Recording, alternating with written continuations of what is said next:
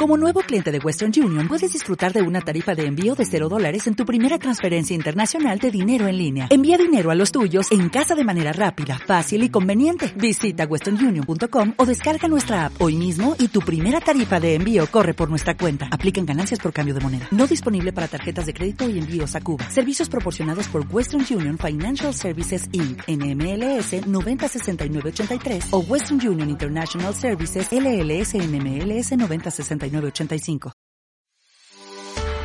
Bienvenidos a Marketing Leaders, el podcast de contenido selecto para líderes del marketing como tú. En Inbound Cycle fuimos los primeros en implementar la estrategia Inbound en el mercado de habla hispana. Sabemos de qué hablamos y podemos ayudarte a alcanzar la cima.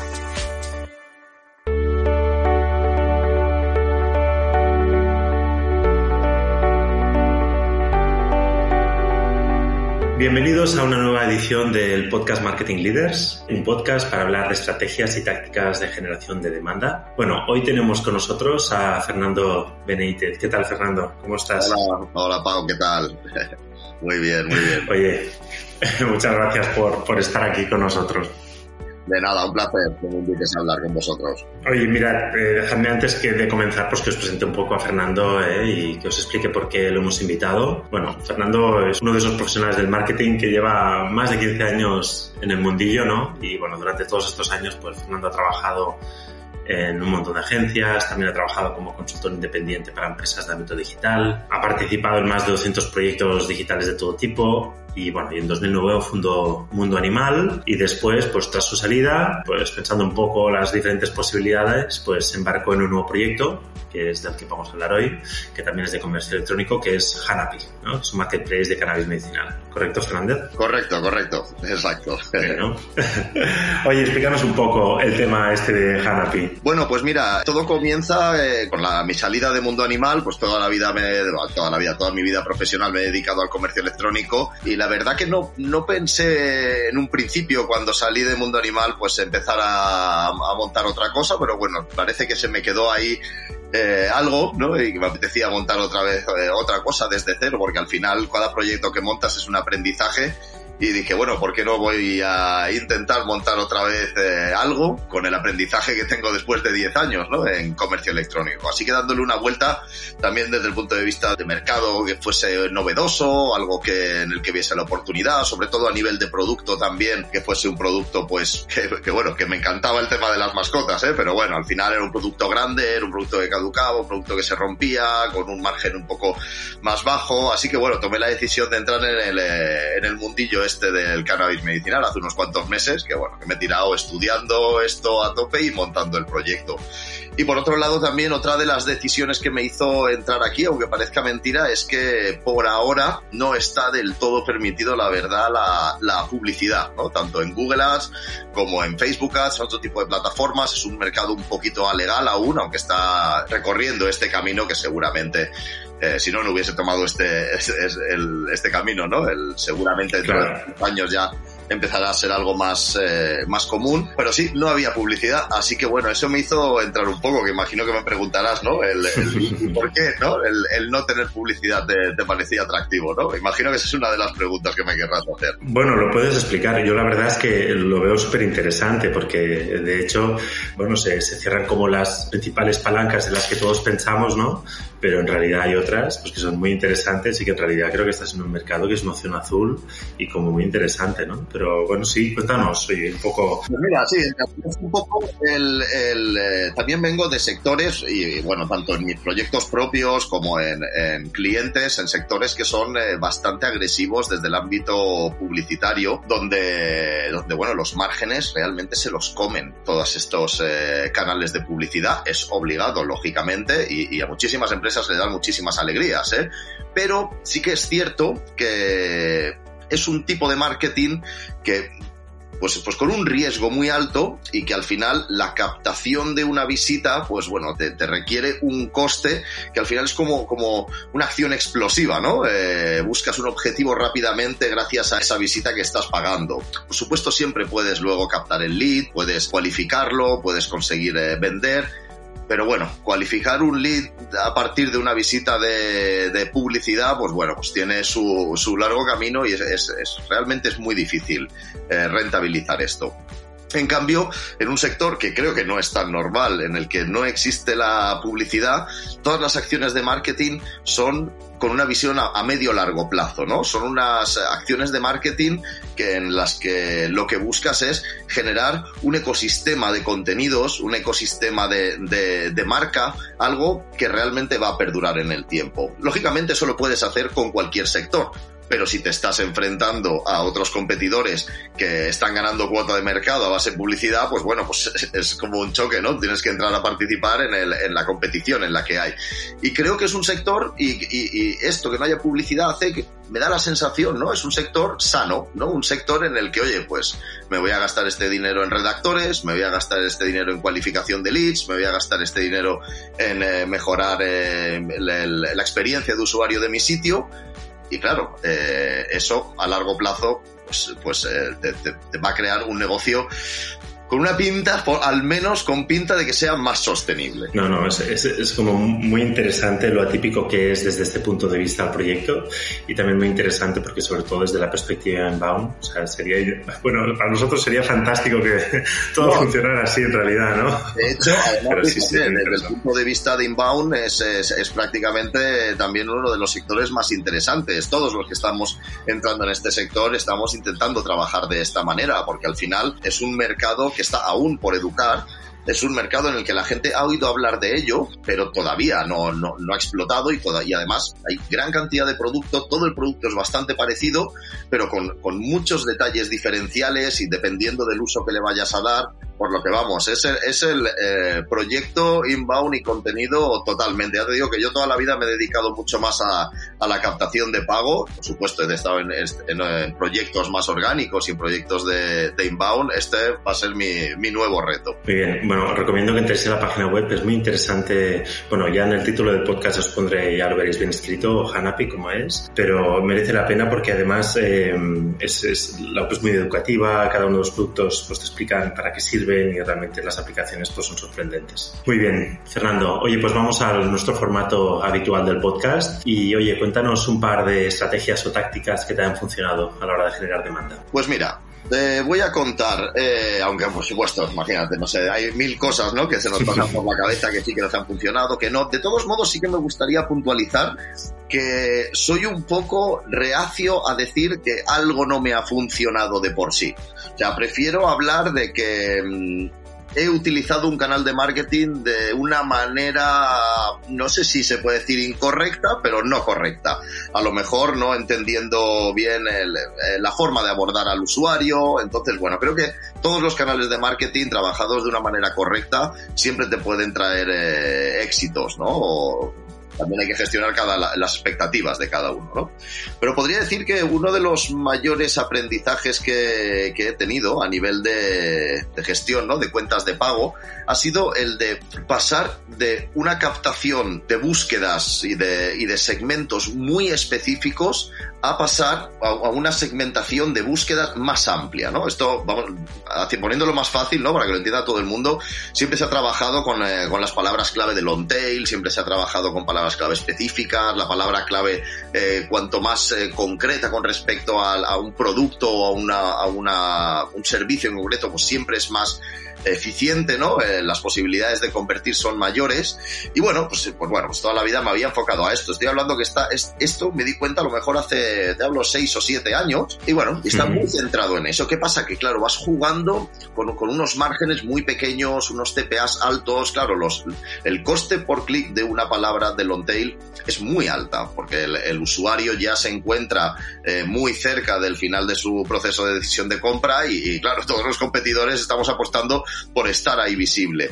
Y de repente un día, pues bueno, dije, voy a, voy a darle una vuelta a esto, voy a hacer lo contrario que me está diciendo Google, que a día de hoy ya nos está empezando a decir que también trabajemos de esta manera, pero en aquel entonces era algo raro, ¿no? E incluso iba en contra de, la, de las políticas del Quality Score y, y voy a empezar a usar palabras clave genéricas. Y además, para los que sepáis, eh, en, concordancias amplias, ¿no? O sea, que dices, qué barbaridad! Bueno, pues a través de eso y filtrando, obviamente, pues con, palabras clave negativas y con otra serie de, de factores, al final, de repente, lo que me doy cuenta es que con una eficiencia mucho menor, obviamente el, tráfico que me llega es mucho más genérico, el porcentaje de conversión baja mucho, pero claro, los precios de captación de usuarios eran proporcionalmente mucho menores. Y eso hacía que de repente todo lo que era la inversión publicitaria a nivel de captación de palabras clave empezase a ser mucho más rentable.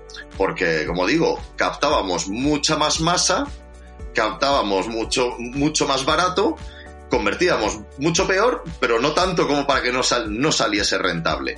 Así que bueno, creo que para cualquier profesional de la captación en buscadores a nivel de pago, creo que es interesante hacer eh, un experimentos y pasar a lo que es vamos a intentar también ir, a lo más a lo más amplio, ¿no? A ver qué es lo que pasa. De todos modos, como te decía Pau, creo que a día de hoy ya con el traspaso que estamos haciendo de, de, gestión manual a gestiones automáticas, Google en realidad nos, nos está empujando un poco a eso, ¿no? Tú cuando vas a trabajar con una palabra clave que es un poco específica, te dice, oye, que tiene demasiado poco volumen. Eso hace 10 años pues no pasaba, ¿no? Te decía, oye, fantástico, súper específica. Y ahora con la automatización realmente Google quiere eso, ¿no? Eh, usa palabras clave genéricas y no te preocupes que yo ya voy filtrando y, vamos nosotros ya consiguiendo esa eficiencia, ¿no? Que te puede faltar por el eh, por, por, no ser una palabra clave de Londres. Así que bueno, ese fue uno de mis grandes de mis grandes pues, descubrimientos, ¿no? Algo algo bien que sí que hice. Mira, Fernando, yo creo que esto que has comentado, pues por un lado tiene todo este punto de interés del descubrimiento, ¿no? Y que bueno, también como comentabas, pues que sí, obviamente, pues ya seguramente incluso Google nos va a llevar hacia allí a través de, de toda la publicidad que ya nos programa incluso el mismo, ¿no? que nos está llevando hacia allí. Pero yo creo que también ah, es un poco lo que tú comentabas del tema de la experimentación, de que a veces, a mí me pasa mucho con, bueno, a veces damos clases en las universidades, ¿no? Y todo el mundo viene con, o incluso la gente que te llega a la agencia, llega con ideas muy marcadas desde la universidad de cómo hay que hacer las cosas, ¿no? Y que si realmente tú no tuvieras como replanteado lo que es el ir contracorriente, pues de aquí no habría salido nada. O sea que yo creo que también como elemento de experimentación, de a veces poner en duda, pues incluso lo que es eh, la, la, la, corriente más general sobre la opinión de las cosas, pues entonces eh, hay, hay, muchas cosas que te pueden pasar por alto. Por lo tanto, lo veo como muy interesante desde la perspectiva también. además, además eh, he de decir que, bueno, con los años ya uno va pues cambiando, ¿no? Un poco va cogiendo distintas posiciones, pero sí que es cierto que yo siempre fui de muy buenas prácticas, ¿no? De, de no, y, y muy eh, rígido con respecto a cómo se tenían que hacer las cosas, incluso en reuniones, ¿no? A lo mejor eh, argumentando mi posición siempre desde cómo... Y claro, la verdad que probar algo que no tiene nada que ver con lo que los buscadores te están diciendo que, que, debes hacer las cosas y que te salga bien, para mí fue un poco, un poco de reflexión, ¿no? A nivel profesional, que es, oye, mm, bueno, vamos a probar por nosotros mismos y a lo mejor tenemos que hacer cosas que nos dicen que, que no se tienen que hacer así, ¿no? Vamos a probar y al final, pues, pues fíjate sí, sí que te funciona. Qué bien, perfecto. Venga, ¿qué más? Y luego, la segunda, sí, porque bueno, como digo, voy a intentar coger cosas distintas, he hablado un poco de pago, y voy a hablar de otra que ha sido para mí, de las mayores alegrías que he tenido con, eh, eh, con Mundo Animal, ¿no? En este caso, fue con el, el, el, hecho de, y bueno, y con Hanapi, que lo estoy intentando hacer porque llevamos poco tiempo, pero es algo que, que, que me funcionó muy bien y además fue algo que me dio durante mucho tiempo, te diría casi toda la vida del proyecto, eh, resultados, ¿no? Luego a nivel de ingresos. Y es conseguir crear bases de datos a través de acciones en redes sociales, por ejemplo, a través de concursos. Algo que, una primera fase, lo que, lo que intento hacer en los proyectos es generar comunidad, ¿no? Que al final tú dices, pues es un riesgo, ¿no? De esto, el, o es un riesgo, o hay muchas personas que, que les cuesta entenderlo, el que generar comunidad es una inversión bastante interesante a medio largo plazo. Lo que pasa que lógicamente no te genera ingresos medibles así rápidamente.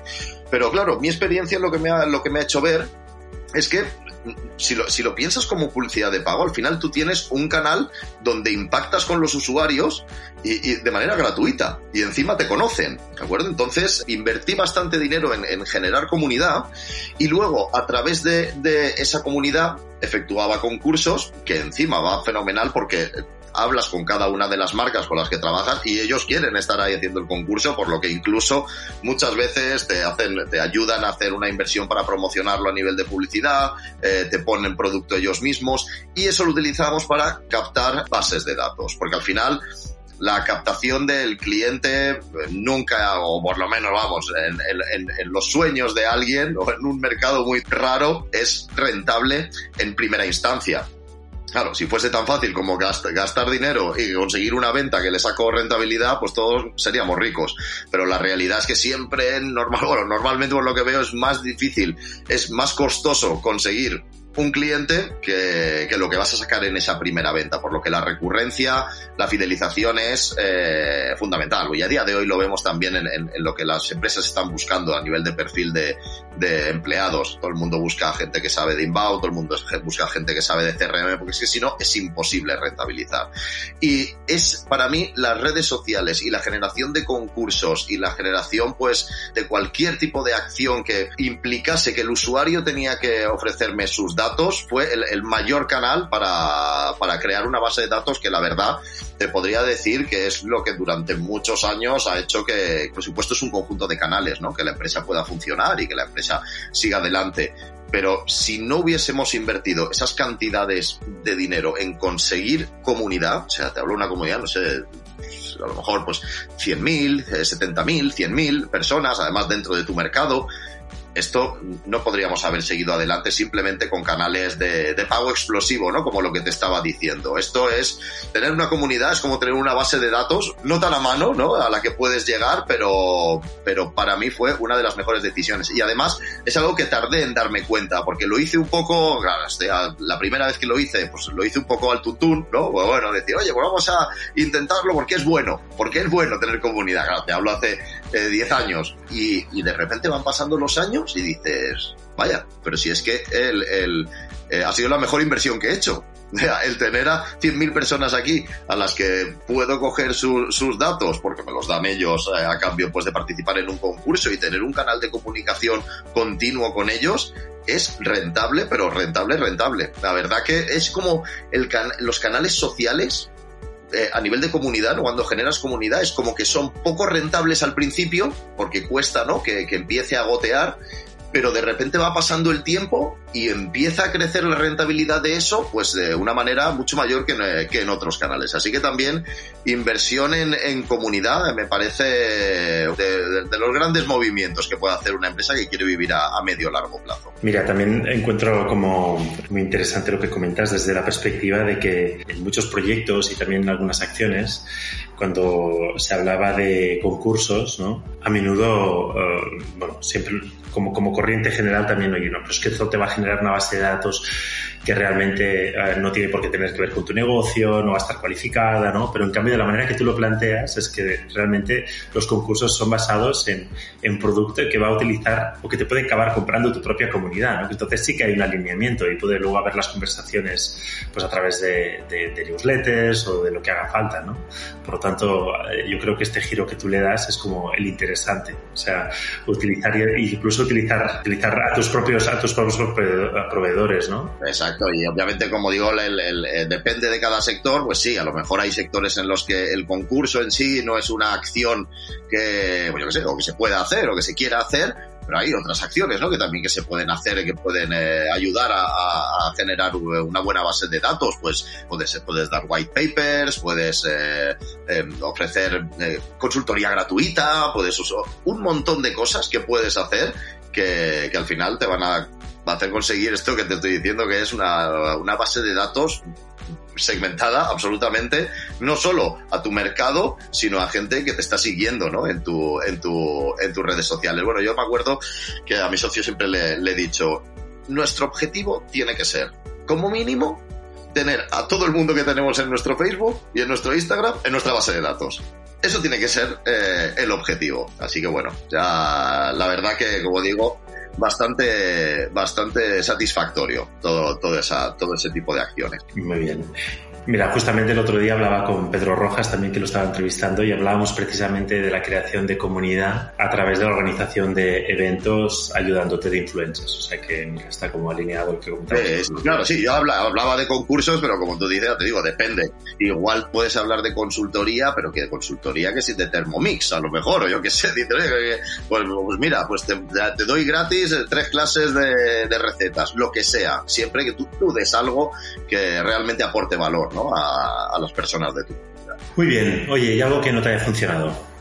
Pues mira. Como tú eh, decías que quizá no, no, has encontrado el punto. Sí, más bien no le he encontrado el punto y, bueno, ahora tengo la oportunidad de, de, cambiar ¿no? el enfoque y realmente resarcirme un poco de esa espina que tengo clavada porque creo que, como he dicho, no fue algo que no funciona, sino que hay que tener cuidado y saber pensar bien qué es lo que estás haciendo.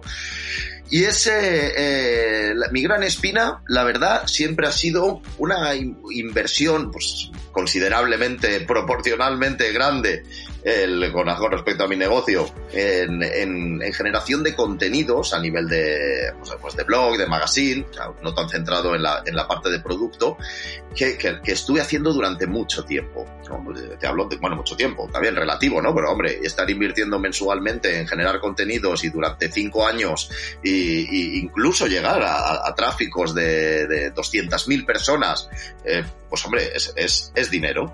Y no conseguir que ese tráfico fuese realmente cliente, ¿no? O, que me generase ingresos o que tuviese un porcentaje de conversión o una transaccionalidad eh, que fuese pues, pues, rentable para nosotros. Entonces el caso es que de repente ya tomé la decisión de dejar de invertir en, eh, en esto, ¿no? Y al final dije, bueno, pues mira, vamos a centrarnos en otros aspectos que más transaccionales o más de cliente, más de mercado que nos puedas traer. Bueno, el error era que estaba pensando al final en tráfico, ¿no? ¿Y qué quiere decir? Decir esto? Que fijaos que son corrientes también que obviamente son cosas de sentido común, pero a lo mejor hasta, que no van pasando los años no te das cuenta. Y es, no estaba trabajando correctamente en la intencionalidad. ¿De acuerdo? Del usuario. Y eso significa que, los artículos que escribíamos y los contenidos que escribíamos iban más enfocados a cubrir eh, estas necesidades informativas, pero, pero muy informativas. Pero claro, eso nos traía muchísimo tráfico, ¿no? Pues a lo mejor, pues, te hablo de, pues si vendes zapatos, pues cómo atarte los cordones, ¿no? Y decía, pues, primero si conseguimos un montón de tráfico, claro, pero de ahí a convertir a un usuario en que compre zapatos, pues era algo que no terminábamos de conseguir. Y claro, yo me, me enrabietaba, ¿no? Porque decía, ¿cómo puede ser que tengamos 200.000 visitas y, y estemos convirtiendo a un 0,01% y, luego a nivel de, de, inbound, ¿no? A nivel de cualificación tampoco termina de funcionar, que esto también obviamente depende del sector, ¿de acuerdo? Estoy hablando en mi experiencia, hay que probar un poco todo, pero no cecarse como yo que era, y seguía y seguía, seguía mirando solo tráfico y no mirando rentabilidad. Y luego... Eh, pues claro, ese es el fallo, ¿no? El, no mirar la intencionalidad e invertir demasiado en contenidos que, que, no eran rentables. Y ahora, claro, el paso que doy es, vamos a ver, es, vamos a pensar correctamente, porque tú puedes crear contenido de intencionalidad informativa, pero que esté muy relacionada con el producto. ¿De acuerdo? Entonces, en este aspecto, pues te hablo de, eh, eh, no tienes por qué de, escribir historia del cannabis, puedes escribir en qué me puede ayudar el cannabis, ¿no? Primer pueblo que, que, hizo, que usó el cannabis medicinal. Bueno, pues eso es demasiado eh, informativo. Vamos a ir a beneficios que puede tener para deportistas, ¿vale? Existe dentro de lo que es la intencionalidad informativa también distintos grados, ¿no? De, de, intención y, y creo que aunque un blog se centre en resolver estas cuestiones, ¿no? Más, más de curiosidad, más de, no, transaccionales, hay que empujar un poco el tono o, la estrategia de contenidos hacia la zona un poco más transaccional, ¿no? O sea, realmente hacia las zonas comienzo del embudo, ¿no? Del proceso de compra, donde un usuario empieza a pensar en, qué puede solucionar eh, un producto o cómo se puede solucionar un problema que tengo, pero no contenidos totalmente indirectos, ¿no? Porque eso realmente conseguir cambiar a una persona de de lo que te digo, historia del cannabis a compra de un producto de cannabis medicinal es muy difícil. En cambio, una persona que busca cómo mejorar mi dolor de espalda y terminar eh, explicándole en cómo le puede ayudar el cannabis es mucho más fácil. O sea que la estrategia de contenidos eh, creo que hay que definirla teniendo muy claro no solo el segmento, sino el tono y el grado de intencionalidad que, que, tiene el usuario, ya sea a nivel transaccional o a nivel informativo. Ya te digo que eso ha sido un poco la gran espina porque eh, sí que fue un error, un error que tuve, que estuve durante mucho tiempo y claro, y tuve subiendo las visitas ahí en Google Analytics y te pones como loco, ¿no? Oh, 100.000 visitas, 100.000 y claro, eh, al mes, no, no al día, en mi caso. Y, y, realmente nada, decía, pero si es que esto es como, como nada, ¿para qué me sirve alguien que viene pues diciéndome de, eh, con qué se escribe cannabis, con K o con C? es que no, me, no sirve de nada. Así que eso, un poco de, de centrarse en la intencionalidad y analizarla bien. Mira, yo respecto a este tema que tú comentas, eh, yo creo que nosotros en la agencia hemos llegado como a la misma conclusión a través de, de todos los proyectos que llegamos, ¿no? de que llevamos a, a, cabo. Y una de las cosas que nos damos cuenta es de que lo que tú dices exactamente, ¿no? o sea, en cada proyecto lo que intentamos es la producción del contenido que tenga la mayor intencionalidad y cerquita de la transacción posible. Y lo que sucede, que esto también es interesante verlo, es que te das cuenta que hay, hay algunos sectores en los que esto prácticamente no es posible. O sea, es muy difícil. Por ejemplo, en la educación en la educación, ¿no? Las, las, las, búsquedas que son más transaccionales muchas veces son, oye, ¿cuál es la mejor escuela de negocios? O, claro, una, un, un, mismo negocio hablando de que su escuela es la mejor pierde toda la credibilidad. Por lo tanto, en ese ámbito podrás trabajar esas palabras clave a nivel orgánico, ¿no? Pero lo que acaba sucediendo es que ahí tienes, pues, una cierta poca credibilidad. Entonces, pero si te vas a momentos anteriores de este proceso, ¿no? De esta intencionalidad, ya te vas a palabras muy genéricas y todo lo que nos pasa para estos proyectos es exactamente lo que tú dices. Hay que generar grandes volúmenes de tráfico para conseguir conversiones.